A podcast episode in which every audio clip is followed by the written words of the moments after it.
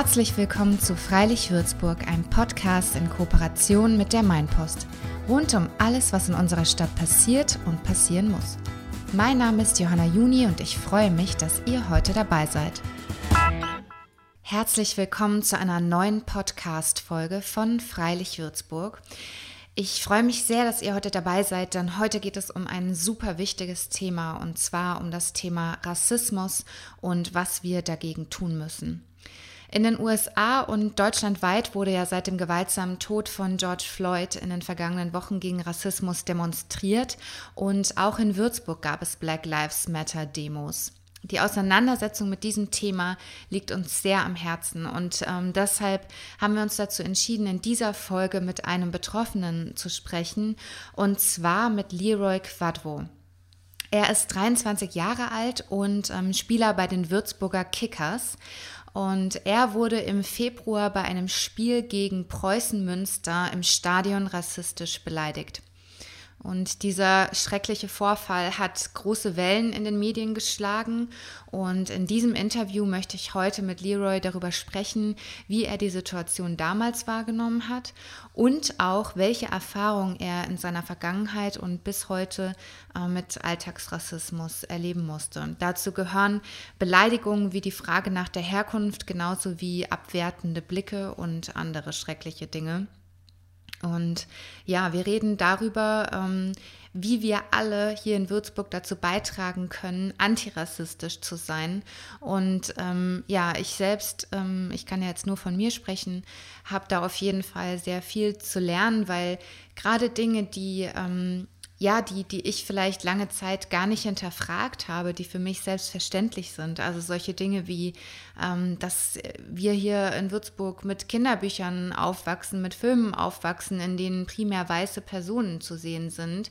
Das sind Dinge, die für uns ja selbstverständlich sind, aber für ähm, People of Color eben sehr schwierig sind und diskriminierend sind.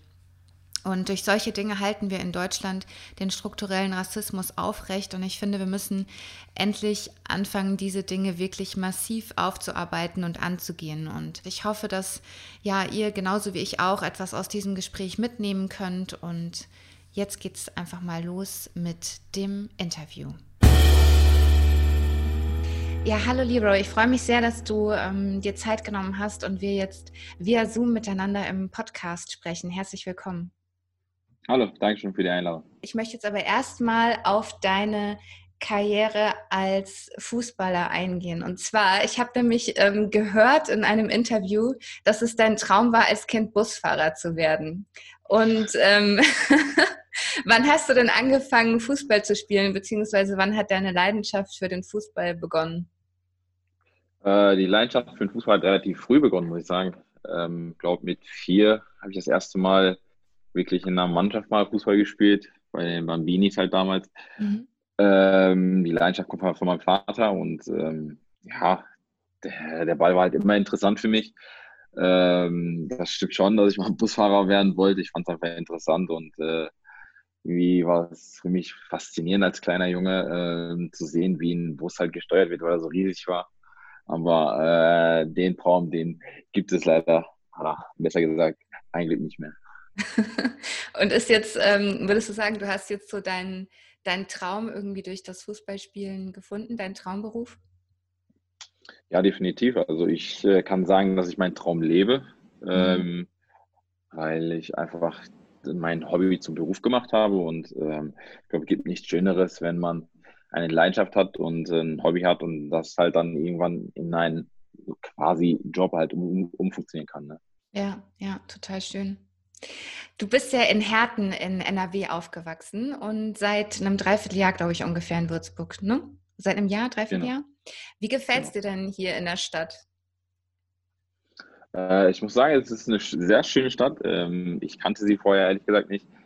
Ähm, ich kannte mich halt in Bayern nicht so wirklich aus. Klar, man kennt halt München, Nürnberg, äh, Augsburg vielleicht noch, ähm, so die großen Städte. Aber Würzburg ist halt schon noch unbekannt gewesen, ähm, aber ich muss sagen, ich fühle mich echt hier wohl. Die Stadt ist super schön. Ähm, es gibt ähm, schöne Orte, wo man ausgehen kann, wo man spazieren gehen kann, wo man, ich sage, äh, der Main ist halt echt äh, gut bekannt dafür, ne? ja. dass man halt da auch joggen gehen kann. und in der Freizeit viel erleben kann. Also muss schon sagen, dass ich äh, hier einen guten Ort getroffen habe. Schön, cool. Gibt es schon einen Lieblingsort, den du hier hast? Ja, es gibt mehrere Orte, aber ich glaube, wenn ich die verraten würde, da würden mich mehrere Leute da sehen. Ne? Stimmt. Nee, aber, äh, also ich gehe gerne am Main joggen, das, äh, das äh, muss man echt sagen. Also es gibt nichts Schöneres an, äh, am Wasser laufen zu gehen und ein bisschen die Natur dazu, dabei äh, zu erkunden. Ja, schön. Ähm, wir sprechen jetzt heute um, über ein relativ ernstes Thema, das in den letzten Wochen in den Medien sehr präsent war. Und ähm, es geht um die Black Lives Matter-Bewegung.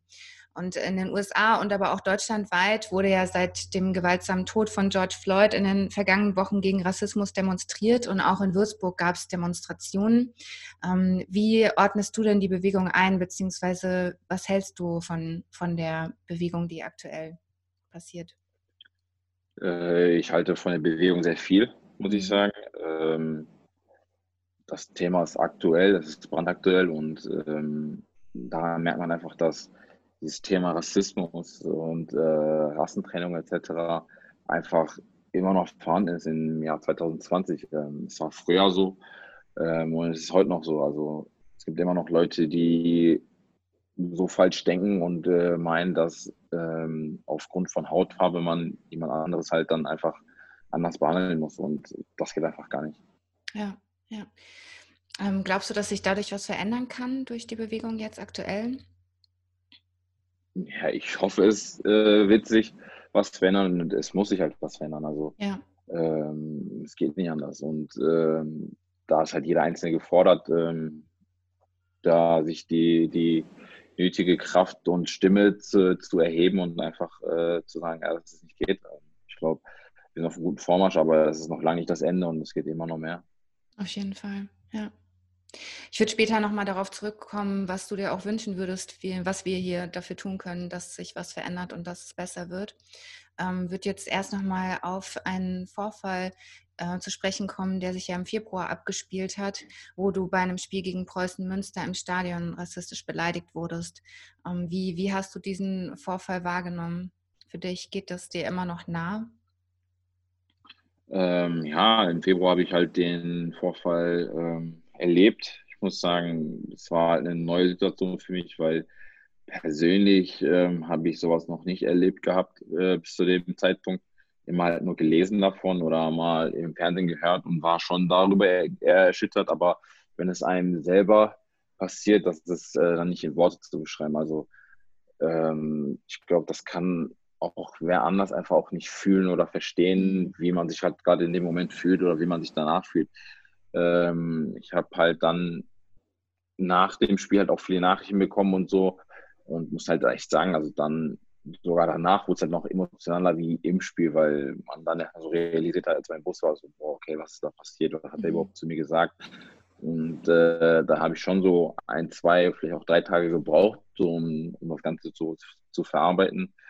Ähm, ja, und ich glaube, mein Kollege Frank Ronscher, der saß da im Bus dann an dem Tag noch oder in der Nacht noch neben mir und äh, er weiß ganz genau, was er sich abgespielt hat. Also er wusste ganz genau, äh, wie ich mich gefühlt habe. Und mhm. ich glaube, ich habe mich nicht äh, positiv gefühlt. Also definitiv ja. nicht, sondern äh, war da echt niedergeschlagen und ähm, ja, war wirklich von Grund auf äh, traurig und habe mich richtig beleidigt gefühlt gehabt.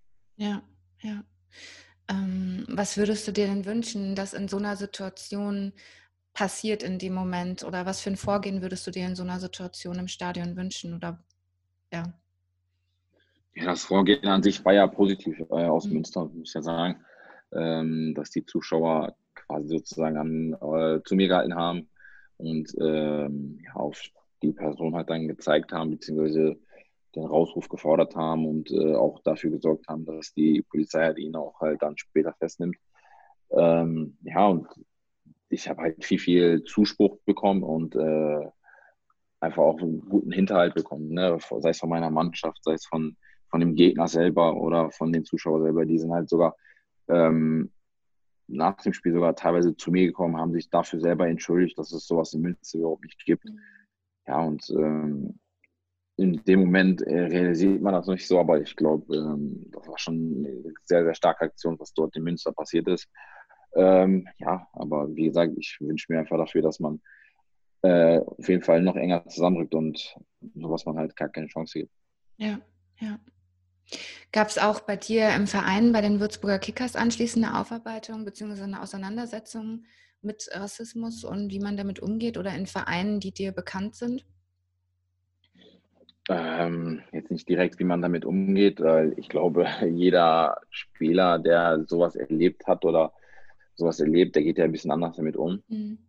Ähm, aber es gab eine Aufarbeitung der Geschehnisse, ne, ähm, wie man halt damit weiterfährt, ob ich Hilfe brauche oder äh, sonstiges. Und da hat der Verein ja schon gut getan. Also ich sagen, dass der Trainer Michael Schiele und ähm, Dani Sauer mir da zur Seite standen und ich, ich die hätte nachts um drei anrufen können, äh, wenn ich Probleme gehabt hätte oder mich einfach schlecht gefühlt hätte und die mir dabei geholfen hätten. Also der Zuspruch und die Hilfe waren da und ähm, ja, da bin ich auf ewig dankbar auf jeden Fall. Ne?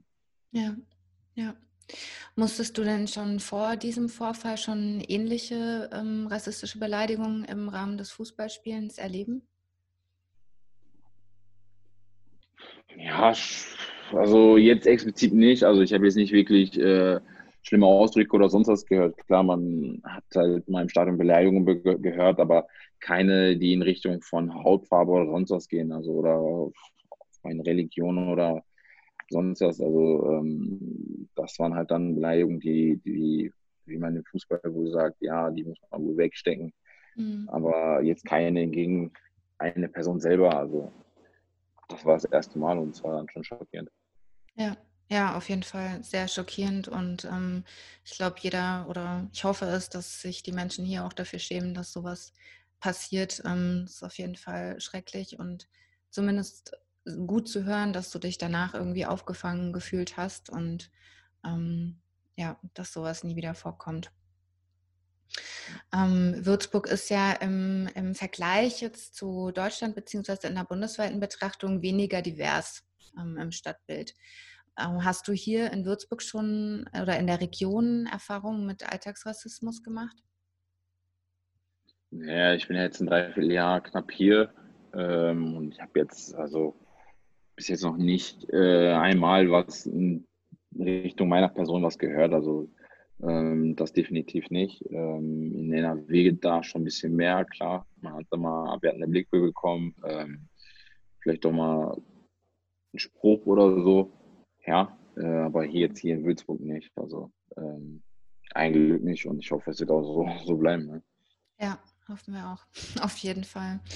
Ähm, was würden denn, weil ich glaube, dass wahrscheinlich einige Hörerinnen sich nicht oder sich vielleicht unter Alltagsrassismus erstmal nicht so viel vorstellen können, was, ähm, was ist das für dich oder wo fängt Rassismus für dich an? Ja, wenn man, ich glaube, es fängt für mich da an, einfach, wenn man eine Person aufgrund seiner Hautfarbe, aufgrund seiner Herkunft einfach diskriminiert oder anders behandelt wie wie ein selber. Also ich glaube, ähm, das muss es nicht sein, das braucht es auch nicht sein, ähm, dass man wen anders behandelt, nur weil man eine andere Hautfarbe hat oder eine andere Herkunft hat. Ja, ja. Aber zum Beispiel das, was du beschrieben hast, also in NRW zum Beispiel komische Blicke zu bekommen oder einen Spruch zu bekommen, das ist ja schon krass, eigentlich eine krasse Beleidigung. Ähm, wie, wie gehst du mit sowas um? Ja, das ist, ähm, ich gehe damit ähm, zwiegespalten um. Also es gibt mal Tage, wenn ich ehrlich den Grund wissen will, dann spreche ich die Leute an und sage, was halt los ist und äh, was sie halt äh, für ein Problem haben.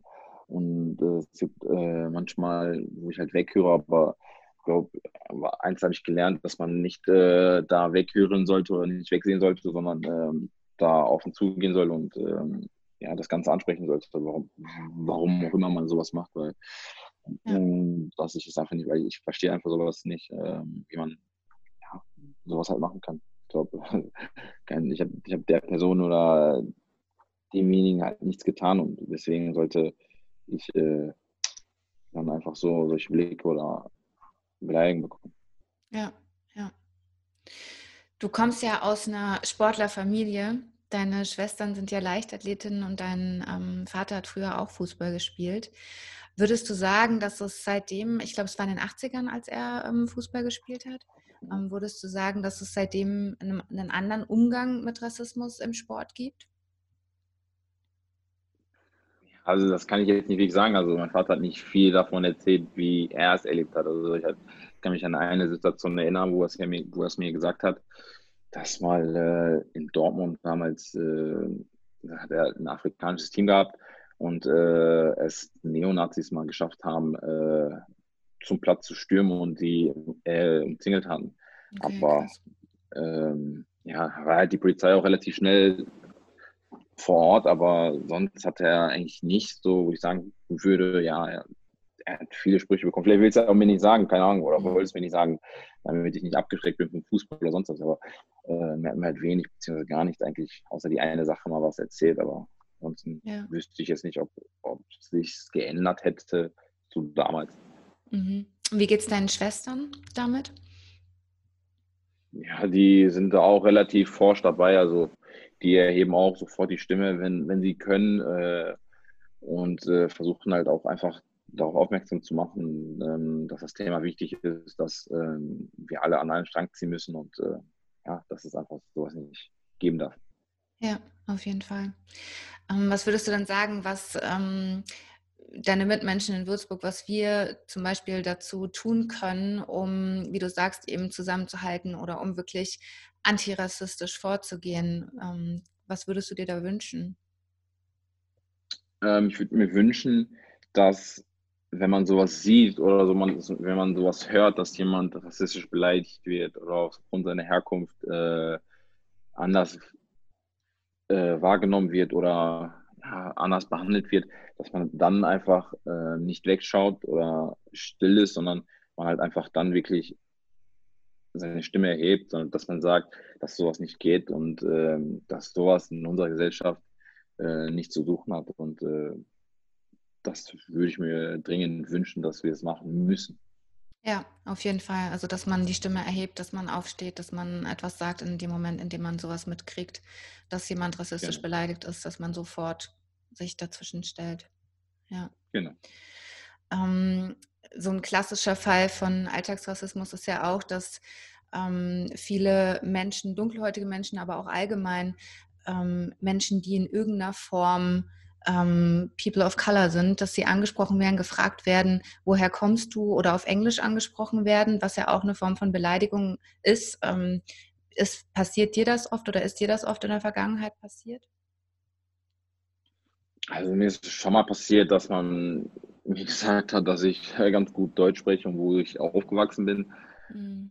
Ähm, also es ist schwierig, klar. Ähm, denkt man sich dann schon, also ich muss schon ehrlich, ehrlichweise sagen, wenn man, wenn man auf Englisch angesprochen wird in Deutschland, dann muss ich mir schon dabei denken, hey, okay, kann ja nicht sein, dass jetzt äh, nur weil ich aufgrund meiner Hautfarbe du mich auf Englisch ansprichst. Also es ist ja nicht so, dass wenn äh, wer anders jetzt dieselbe Hautfarbe hat, dass man den halt auch auf Englisch anspricht. Das ist ja nicht so der Fall. Ja. Und äh, da würde ich mir schon wünschen, dass man ja, einfach da ein bisschen cleverer mit umgeht einfach ähm, und äh, man einfach man nicht direkt so sieht, weißt du, weil ja, nur weil ich eine andere Hautfarbe habe, heißt es ja nicht, dass ich ähm, Englisch spreche oder ja. eine andere Sprache. Ja. Auf jeden Fall, auf jeden Fall. Und auch die Frage nach der Herkunft ist ja im Endeffekt auch genauso, also es ist sinnlos in dem Moment oder es ist beleidigend in dem Moment für dich, sich das erstmal ja, zu fragen, ja. Ja, ja, schon, also ich glaube nicht, man sollte es, also wenn, wenn mich das jemand direkt fragen würde, würde ich schon beleidigt äh, sein, weil ja, ähm, wenn ich ganz normal Deutsch rede und ähm, ich weiß, dass ich hier aufgewachsen bin, also ich bin hier aufgewachsen und wenn ich dann sage, ja, ich komme aus Deutschland, mir dann aber gefragt wird, ja, aber woher kommst du denn wirklich? Ja, dann ist es schon, schon Ja, immer dieses wirklich noch hinterhergeschoben, ja. Genau. Ja. Genau. Ja. Wie ist es im Bereich Social Media? Ähm, hast du da auch mit Rassismus zu kämpfen? Also werden dir da auch irgendwelche Texte geschrieben, die, ähm, die beleidigend sind? Oder bist du da, musst du da, ähm, kannst du dich da im Endeffekt davor schützen? Oder wie ist es da bei Instagram, Facebook und so weiter? Ähm, also grundsätzlich habe ich bis jetzt wenig Nachrichten bekommen, die gegen meine Person gehen äh, sei, es, sei es sportlich, sei es aufgrund meiner Hautfarbe oder sonst was. Ähm, vereinzelt nach dem Vorfall in äh, Münster hatte ich mal, ich glaube, ein oder zwei nur maximal äh, Nachrichten bekommen, beziehungsweise Kommentare bekommen, wo es gegen eine Person geht. Aber ansonsten muss ich echt sagen, dass ich äh, im Bereich Social Media eigentlich wenig bis gar nicht äh, Nachrichten aufgrund meiner Hautfarbe oder Herkunft habe. Ja, ja. Gibt es irgendwas oder möchtest du, ich würde jetzt gerne mal den Ball an dich zurückspielen, ähm, gibt es etwas, was du gerne zu diesem Thema sagen möchtest oder Fragen loswerden möchtest? Ja, loswerden, also was mein, meine Message ist einfach, ähm, ja, dass man nicht hin, äh, dass man nicht äh, wegschaut, wenn äh, sowas passiert und äh, man einfach wirklich jeder seine Stimme erheben muss äh, gegen das Thema. Ich glaube, das ist einfach aktuell. Äh, und man sieht einfach gerade in Amerika, was das für Wellen schlägt. Ähm, ja, und nur weil es in Amerika ist, heißt es nicht, dass es nicht auch hier passieren kann. Also ja. von daher wünsche ich mir einfach, dass ähm, jeder das Bewusstsein dafür hat, ähm, wie, wie gefährlich sowas sein kann und ähm, man einfach weiß oder wissen sollte, dass der Gegenüber sich gerade nicht so gut nicht so gut fühlt, wenn man halt dann äh, durch Beleidigungen oder etc. Äh, bekommt. Und von daher wünsche ich mir einfach, dass ähm, jeder dafür das Nötigste tut, dass Rassismus einfach ähm, verschwindet. Ja, ja. Was wäre so deine ähm, Wunschvorstellung, wenn wir sagen, keine Ahnung, hier in Würzburg oder in NRW in ähm, zehn Jahren? Was würdest du sagen, wie müsste die Gesellschaft aussehen, dass sie, ähm, ja, dass du sagen würdest, so fühle ich, so fühle, so fühle ich mich wohl, so fühlen wir alle uns wohl? Ja, ich, äh, ich würde mir wünschen, dass in zehn Jahren, dass wenn ich rausgehen würde, einfach, dass ich weiß, hey, okay, ich brauche mir keine Gedanken machen äh, über irgendwelche Personen, ich brauche mir keine Gedanken machen von wegen, äh, ja, dass ich Angst haben sollte, dass äh, irgendwer mich beleidigt oder ich nicht mal den Gedanken daran habe, ja. dass ich ähm, rassistisch beleidigt werden könnte, sondern dass es normal ist einfach, dass wir, dass wir jeder derselbe Mensch sind, der Mensch ist Mensch halt, ne? und jede Hautfarbe ist dann quasi gleich sozusagen. Ja.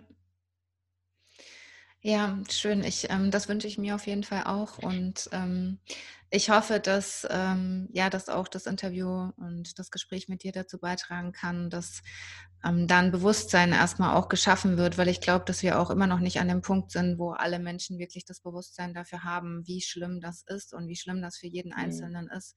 Und ähm, ich hoffe, dass das wirklich das Bewusstsein geschärft wird und dass wir uns alle ähm, ja zehnmal vorher fragen und vor allem, dass es auch eines Tages normal ist. Also was ich zum Beispiel auch ähm, nochmal ja sehr krass finde im Punkto struktureller Rassismus war, dass wir so Banalitäten, die für mich, sage ich jetzt mal, in der Kindheit zum Beispiel gar nicht hinterfragenswert sind, aber wahrscheinlich für, für dich ähm, ganz anders wahrgenommen wurden, dass in Kinderbüchern wie, keine Ahnung, zum Beispiel Pippi Langstrumpf oder was man eben sich so alles anguckt, das ist ja immer ähm, meistens eben weiße Menschen sind, die da gezeigt werden und mhm. dass allein das ja dazu beiträgt, dass ähm, sich das Bild in der Gesellschaft nicht ändert, wenn wir da nicht mal ansetzen auch und sagen, dass das eigentlich, da fängt eigentlich Integration schon an.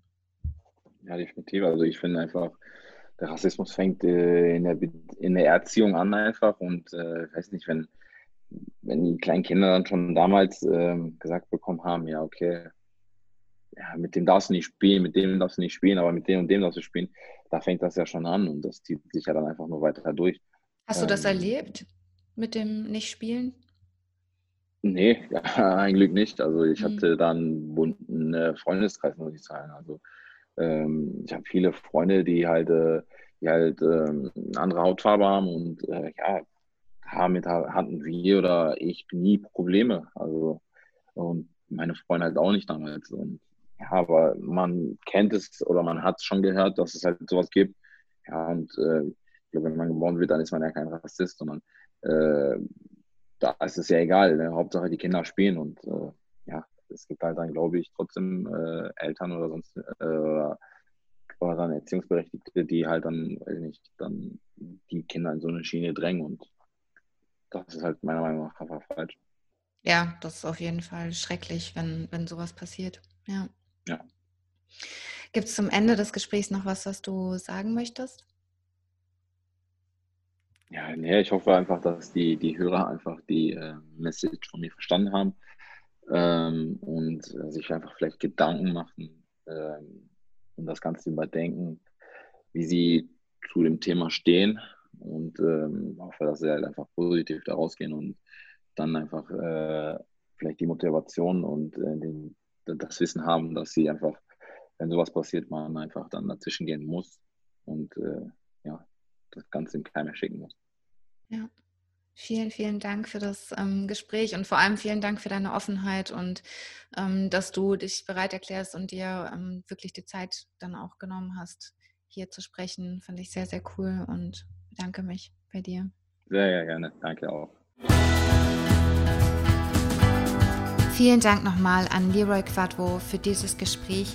Danke, dass du dir die Zeit genommen hast, trotz Stress aktuell jetzt für das Interview und vor allem vielen Dank für deine Offenheit.